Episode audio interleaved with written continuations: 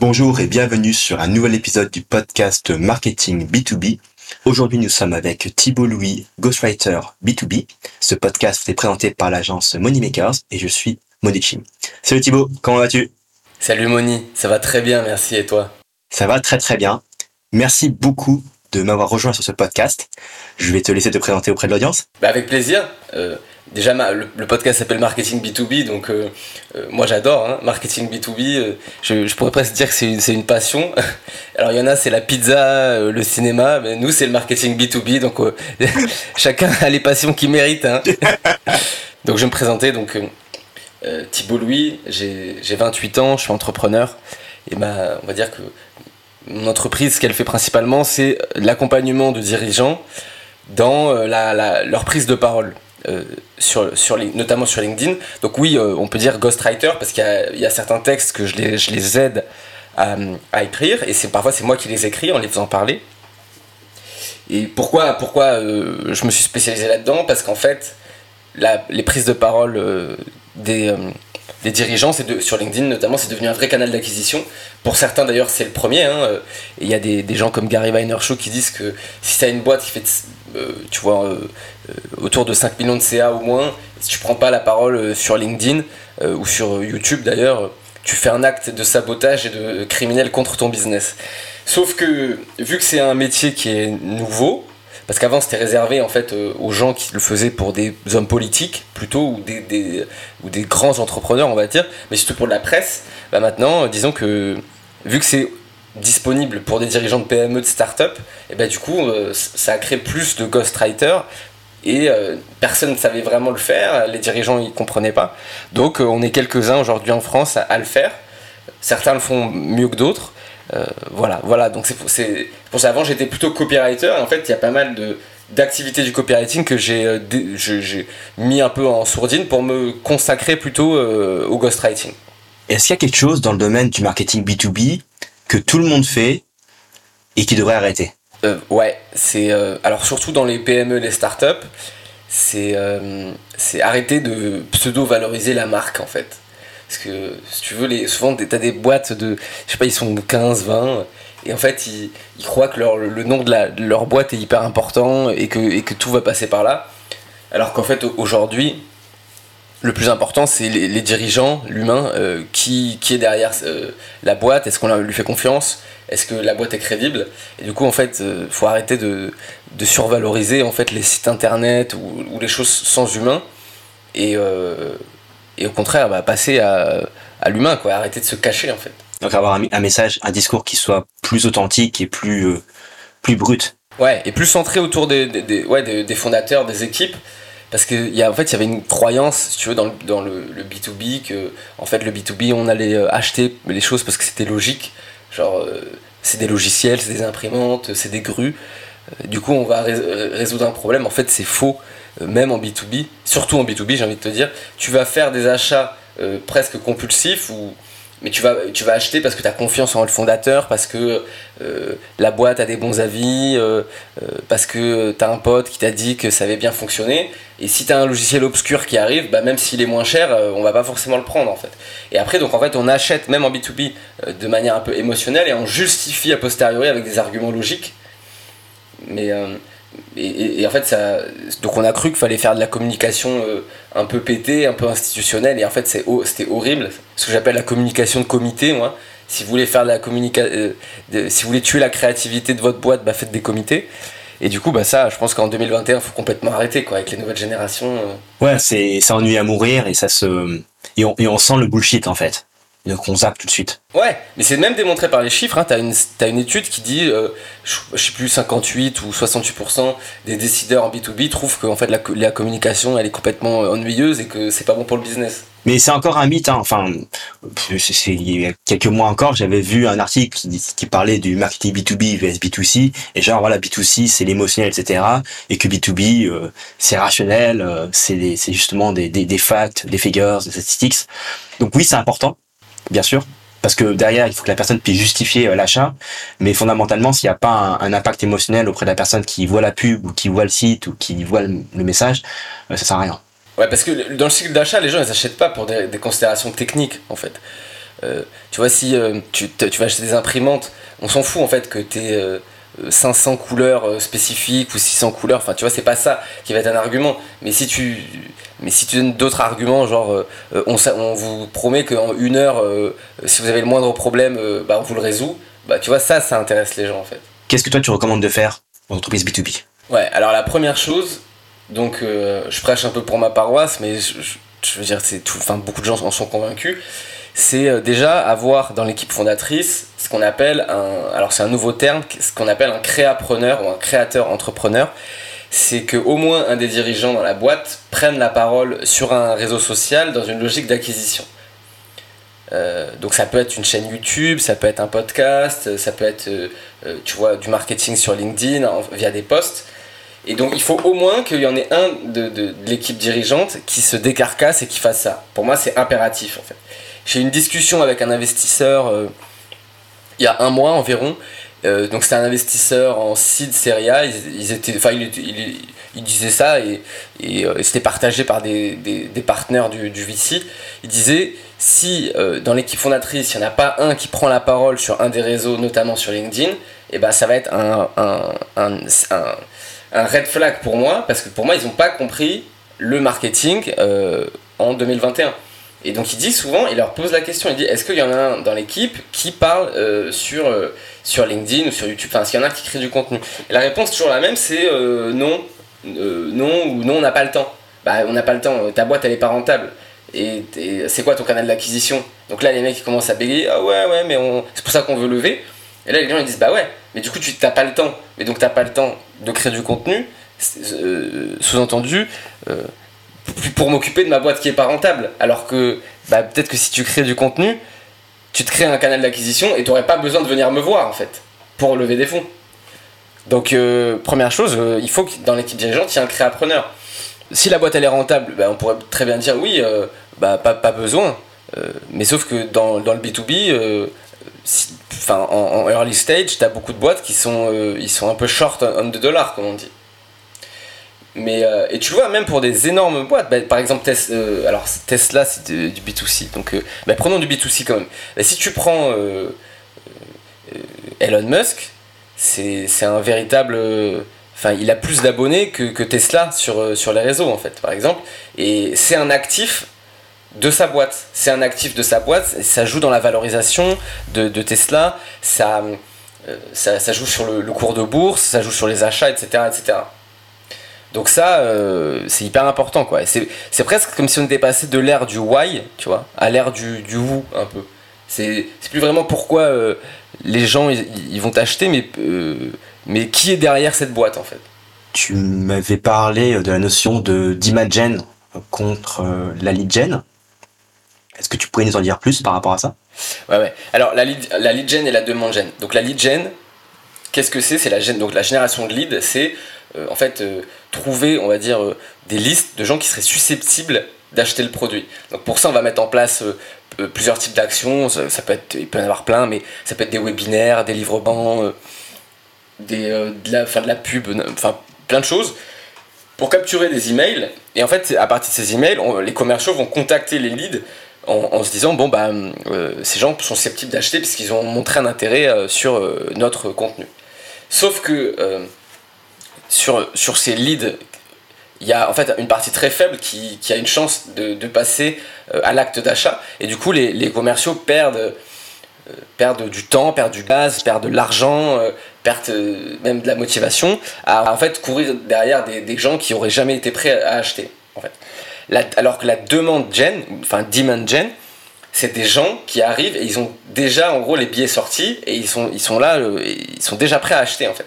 Pourquoi bah Souvent, si tu fais de la prise de parole, les gens, ils vont venir te contacter en MP. En fait, ils t'auront vu passer 5 fois, 10 fois, 20 fois, 50 fois. Et à la 50e, peut-être que je sais pas, le matin, euh, le boss a dit oui, euh, est-ce que tu connaîtrais pas une, agence qui fait des Facebook Ads par exemple? Et là, le mec se dit Ah, mais il y a un gars que j'ai vu passer 50 fois, il a l'air trop bien, je te montre ses contenus, le boss voit les contenus, ok, contacte-le. Et ça se trouve, le mec arrive le soir, euh, il, parle à un mec de la boîte ou un commercial, et le lendemain, c'est closé en fait. Ça, c'est de la demand gen. Et en fait, trop de boîtes font des stratégies de lead gen au lieu de faire des stratégies de demand gen. Alors, la demand gen, il n'y a pas de nom en français. Moi, j'aime bien le terme acquisition organique. Ouais, on pourrait appeler ça euh, génération de demande. Et, et on peut faire la génération de demande en publicité. Euh, là où en pub, on va dire euh, télécharger notre livre blanc et après on va vous faire un cold call dans la figure et ça va être super. Euh, à l'opposé, on peut faire une pub dans lequel on éduque la personne sur le produit, on lui montre tout ce que tout ce que le produit peut faire pour la personne et après la personne si elle veut, bah, elle peut aller du coup bah, sur le site de l'entreprise et dire oui oui bah ça m'intéresse, Euh, je veux avoir une démo de ce produit là.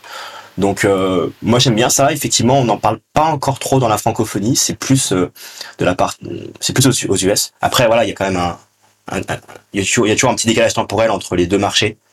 Euh, je sais pas entre six mois et, et un an à peu près. Ouais. Bah, j- la, pub, la, pub en B2B, oui, oui. euh, en fait, on en voit de plus en plus. C'est un, c'est un vrai sujet. Euh, par exemple, Slack en a fait pas mal. Il faisait des mèmes, par exemple, il faisait des, pubs en mèmes. Euh, sauf que ça, c'est pas trop mon sujet d'expertise. Euh, moi, je suis plutôt en, inbound, tu vois, organic inbound qu'en en, paid. Donc, je pourrais, enfin, je sais, enfin, donc je, pourrais pas en- vraiment en parler avec expertise, quoi. Alors, euh, changeons un peu de braquet. Supposons que aujourd'hui, tu démarres avec un nouveau client en B2B.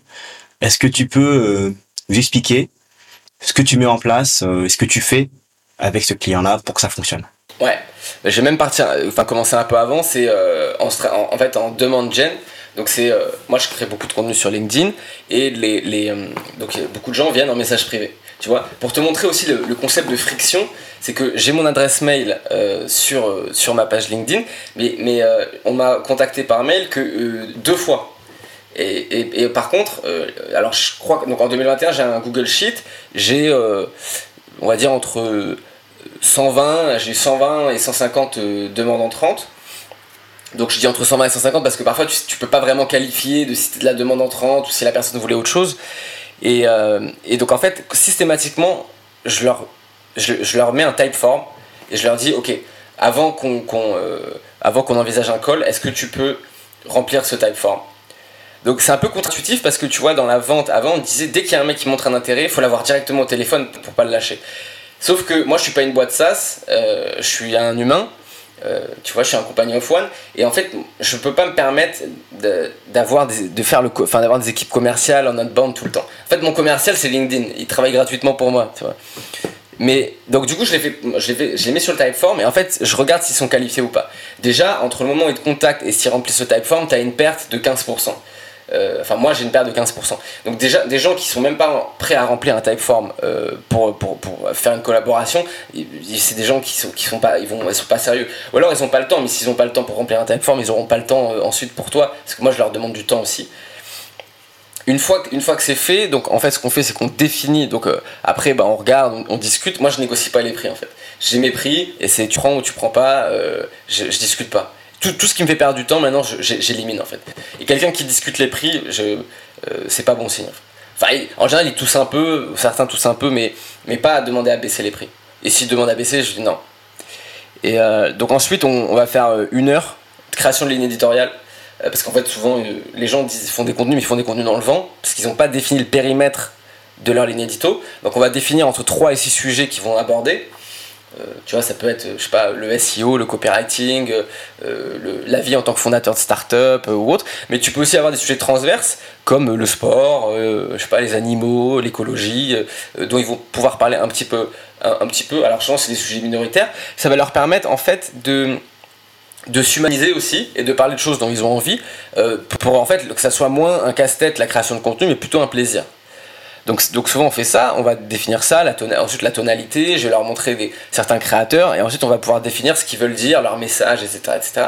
pour qu'ensuite quand on fasse le ghostwriting ça, ça soit cohérent avec leur personnalité. Et ensuite, euh, soit, je leur demande de me faire ah, ensuite voilà à, partir de ce moment là il y a plein d'idées qui vont émerger donc je les note en général de 1 à 10 ou de 1 à 15 et, euh, et je leur dis d'en rajouter au fur et à mesure s'ils en ont. Et après je vais leur euh, je vais prendre une idée et je vais leur soit je les appelle soit je leur demande de me faire un vocal et je, leur demande de m'expliquer en fait euh, pourquoi par exemple pourquoi pourquoi je sais pas, pourquoi tu veux pas lever de fonds, pourquoi tu lèves des fonds, pourquoi, enfin, ou comment tu as, réussi à arriver, à 2 millions de ARR, pourquoi vous avez des processus d'onboarding un peu différents et, comment tu peux expliquer euh, ça euh, Pourquoi vous avez un taux de rétention client supérieur Enfin, tu vois, des, trucs comme ça. Euh, mais ça peut être aussi pourquoi, pourquoi tu aimes la voile Enfin, tu vois, plein de choses comme ça. On développe et ensuite, moi, je les écris. On, voit si c'est bon, si c'est bon, si c'est pas bon. Et si c'est bon, bah, je, leur, je leur écris la date de publication et après, ils envoient la sauce. Ouais, et, et tu pourrais nous dire un petit peu comment, à quoi ressemble dans les grandes lignes ton, ton processus de création de contenu à toi? Ouais, ouais, ouais. Alors, euh, donc première chose très importante, il faut avoir ce qu'on appelle un deuxième cerveau décentralisé. C'est-à-dire, euh, il faut que dès que tu as des idées, tu les notes quelque part dans un document centralisé. Et ce document euh, doit te servir de, de, carnet de bord, de référence, où tu auras noté plein de choses. Comme disent les Américains, inspiration is perishable. Parce qu'en fait, tu vas, tu vas pas retrouver dans ton cerveau, dans ta mémoire euh, tous les, euh, bah, toutes tes idées. Donc en fait, euh, il faut que tu les mettes dans ton deuxième cerveau décentralisé parce que tu n'as pas toujours le temps ou c'est pas toujours ta priorité de créer du contenu, d'écrire now. Et après, il faut que tu prennes un temps quotidien, le plus tôt c'est le mieux, où en fait tu vas, tu vas développer un de ces contenus. Et en, général, donc tu peux le faire une fois. Moi, je, pour des pros, bah, tu le fais une fois. Mais si tu vois que, que tu galères un peu à le finaliser, tu peux le faire en deux fois. En fait, tu écris le truc d'une traite et tu reviens un peu plus tard à, t'être reposé et puis tu modifies un peu. Euh, tu fais ça, euh, je sais pas, 30 minutes par jour. Et, euh, et ensuite, en fait, c'est comme la métaphore de, des créateurs de vêtements. Si tu crées, quand tu crées des vêtements, il n'y a jamais exactement le bon nombre de tissus requis euh, pour la chemise. du coup, tu vas toujours avoir du tissu qui tombe. Et ce tissu, ben, tu peux le jeter à la poubelle ou tu peux en faire, euh, tu peux le recycler. Et ben, les idées, c'est pareil. Vu que c'est une idée, un poste, au, cours de ta création de, contenu d'idées, tu vas avoir des idées qui vont tomber, entre guillemets. Et ces idées, faut pas les jeter, il faut les, faut les réécrire euh, les, remettre dans le processus parce que ça peut faire l'objet d'autres posts. Et plus tu crées du contenu, plus tu vas avoir entre guillemets du, déchet et ce déchet tu vas le, pouvoir le réutiliser pour faire d'autres posts. Et en fait, ce qui fait qu'en fait, plus tu crées, plus tu as d'idées, à, à la fin, c'est un processus vertueux. Et tu aurais tendance, euh, pour quelqu'un qui veut commencer à prendre la parole sur LinkedIn, tu as tendance à recommander quoi en matière de peut-être de best practice ou euh, de fréquence de publication, etc. alors, donc, je reprends ce que dit Gary Vaynerchuk. Euh, TikTok et LinkedIn sont deux euh, plateformes où, c'est le plus possible d'avoir de l'attraction en partant de rien. Euh, sur TikTok, sur LinkedIn, tu peux avoir 20 abonnés et faire des posts à 1000 likes, c'est possible. C'est possible. C'est possible que sur ces deux plateformes, d'un point de vue algorithmique, parce qu'elles le permettent, et d'un point de vue opportunité aussi. C'est parce qu'en fait, TikTok et LinkedIn, il y a beaucoup d'attention sur ces réseaux, donc il y a beaucoup de demandes de contenu, et l'offre est minoritaire on peut, on peut, ça, peut être, ça peut être un peu surprenant parce que tu as toujours l'impression de voir des trucs à droite à gauche sur LinkedIn. Mais si tu, consommes beaucoup de contenu sur LinkedIn et que tu arrives le week-end, par exemple, tu te rends compte le week-end, la qualité baisse et tu que des contenus corpo, des trucs. À la fin, il n'y a plus de contenu en fait. Donc, y a, en fait, il y a, euh, y a euh, une. Y a comment dire, un équilibre qui est favorable aux créateurs. Donc il faut publier beaucoup en fait. Euh, beaucoup deux trois fois par semaine c'est bien. En général avec les dirigeants on fait deux ou trois fois, enfin entre deux et trois fois. Euh, donc je, conseille ça. Et probablement bah, donc un euh, sur bah, un de tes deux grands sujets quoi. Tout le monde a deux grands sujets. Tu peux pas avoir qu'un grand sujet. Même si tu fais que du SEO, à un moment tu peux pas. Je sais pas si t'es entrepreneur ou freelance, bah, tu peux tu peux dire pas mal de choses là-dessus. Et noter toutes tes intuitions et ensuite ensuite écrire. Et après, il n'y a pas de secret, il hein. faut se lancer, il faut tester, ça fait mal à la tête. Pourquoi ça fait mal à la tête? Parce que le processus d'écriture, c'est un processus de clarification de la pensée. En fait, on croit qu'on a des idées claires, mais en fait, on les a pas, et du coup, on écrit, et en écrivant, on se rend compte que c'est dur, et ben en fait, c'est parce que c'était difficile, parce que dans nos têtes, on croyait que c'était clair, en fait, c'était pas clair.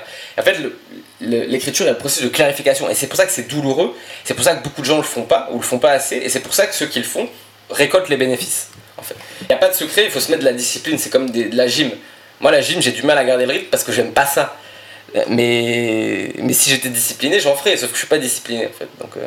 Et une question, euh, bon, peut-être que c'est une question bête, euh, mais si tu devais choisir entre la quantité et la qualité par rapport au post LinkedIn, tu, tu, tu, serais plus en mode, ok, quantité ou plus en mode qualité si tu devais choisir que l'un des deux? Si je pouvais choisir que l'un des deux, je garderais quand même la.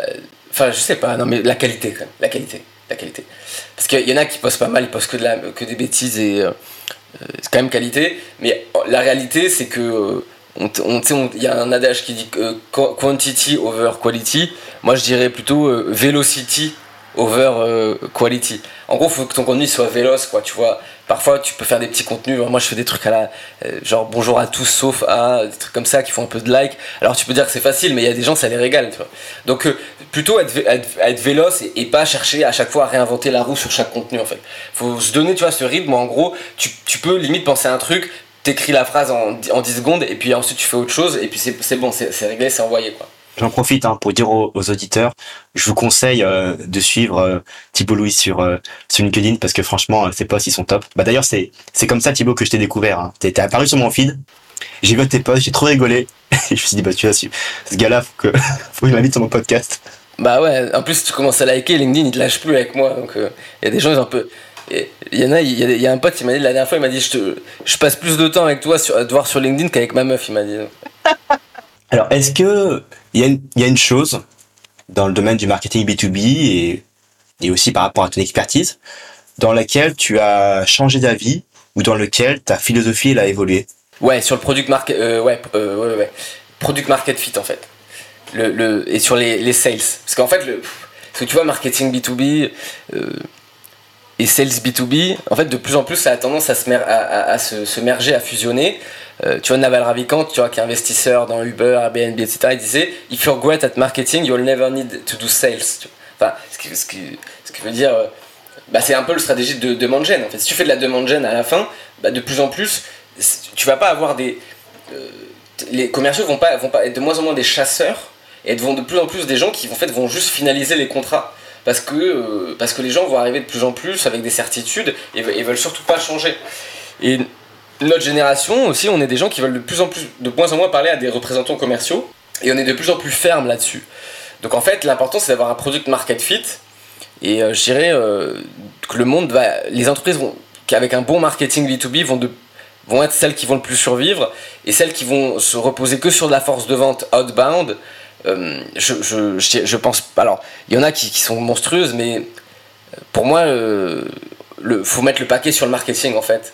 Et le, contenu est moins sur euh, tu vois euh, des emails euh, de l'outbound de, des tactiques en fait.